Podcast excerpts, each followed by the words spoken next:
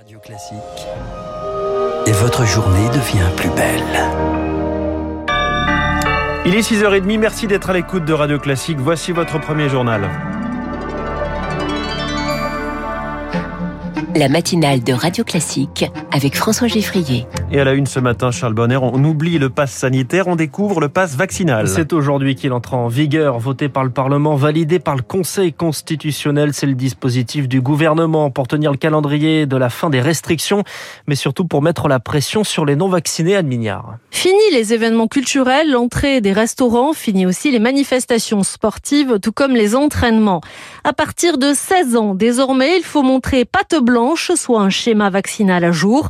Une dérogation peut toutefois être accordée aux personnes qui ont finalement choisi de se faire vacciner. Un certificat de rétablissement à la suite d'une contamination reste aussi valable, et ce durant six mois. Côté pratique, pas de panique pour ceux qui ont reçu toutes leurs doses de vaccin. Le QR code papier ou numérique du pass sanitaire reste identique pour le pass vaccinal. Il n'est pas nécessaire de faire de nouvelles démarches sur l'application Tous Anti-Covid.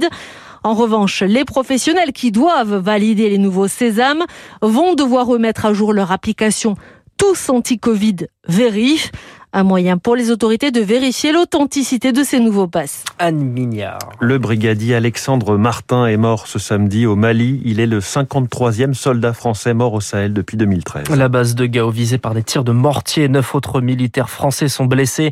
Une nouvelle attaque dans le cadre de l'opération Barkhane sur fond de sentiments anti-français dans la région, encouragée par la junte au pouvoir au Mali. De quoi interroger sur l'utilité de la présence française dans la région. Une présence nécessaire pour Vincent Desportes, ancien général et géopolitologue. Si la France est amenée à partir, et peut-être le fera-t-elle, nous devrons nous attendre dans les mois qui suivront à de nouvelles attaques djihadistes perpétrées par ces mêmes mouvements que nous n'aurons pas éliminés au Sahel. Nous sommes là-bas pour régler un problème qui concerne en premier chef les pays du G5 Sahel et presque au même titre l'ensemble des pays européens. La France paie le prix fort et le prix du sang.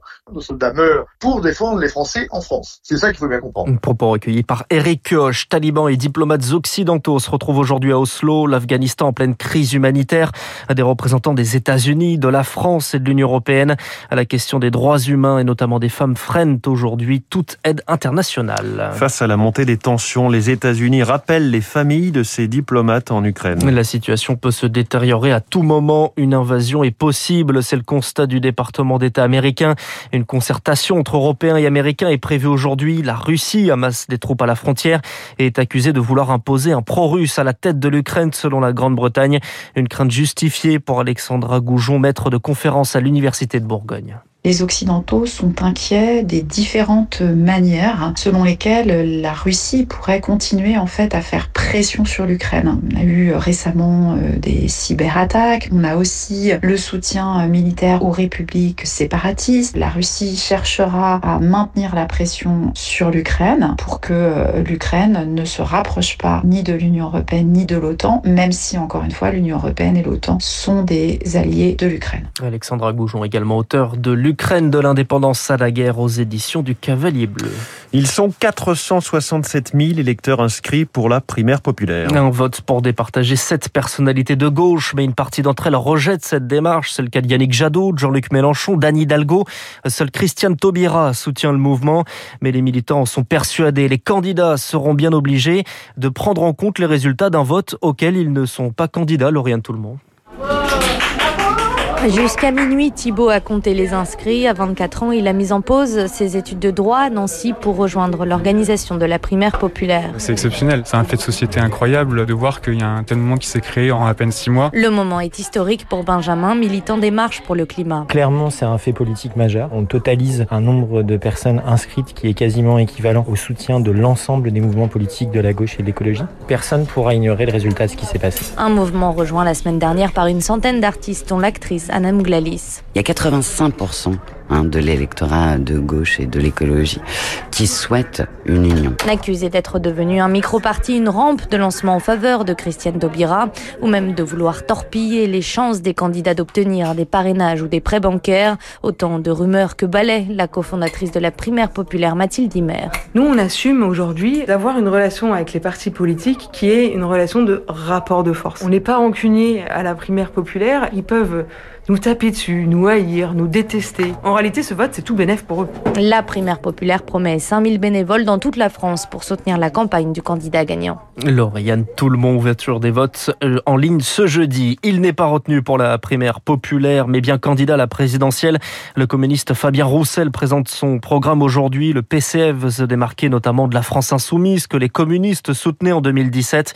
Pro-nucléaire, proposition sur la sécurité et défense de la bonne viande. Pour le politique Bruno Cotresse, c'est surtout un retour aux sources des valeurs communistes. Il fallait bien que le candidat communiste essaye de trouver sa particularité à lui. Pour le moment, il a voulu incarner les valeurs des classes populaires en particulier, c'est-à-dire une gauche qui est davantage sur la question de la justice sociale, du pouvoir d'achat et des salaires que sur les questions des réformes de société. Et surtout, il a voulu essayer de trouver sa voie de passage en s'écartant de la gauche, on va dire, multiculturelle, wokiste, etc. D'autant que, en termes de communication aujourd'hui, ne passe la barre de la notoriété que les candidats qui sont remarqués par des propositions qui font l'objet d'un gros buzz eh ben lui, effectivement, il a réussi ça, en tout cas au cours de la période récente. Jean-Luc Mélenchon, de son côté, sera ce soir à Bordeaux en meeting. Le chef de l'État, Emmanuel Macron, pas encore candidat, est dans la Creuse et la Haute-Vienne aujourd'hui sur le thème de la ruralité. On l'a appris cette nuit, le créateur français Thierry Mugler est mort à 73 ans. Icône de la pop culture, le couturier avait régné sur la mode des années 80, des tenues spectaculaires, des défilés impressionnants. On dresse son, brosse son portrait pardon, dans le journal de 7 heures de Lucille Bréau. Et quant à vous, vous revenez à 7h30. Charles Bonner, merci. C'était le journal de 6h30. Il est 6h36, carburant et héritage au sommaire de la presse économique. Dans un...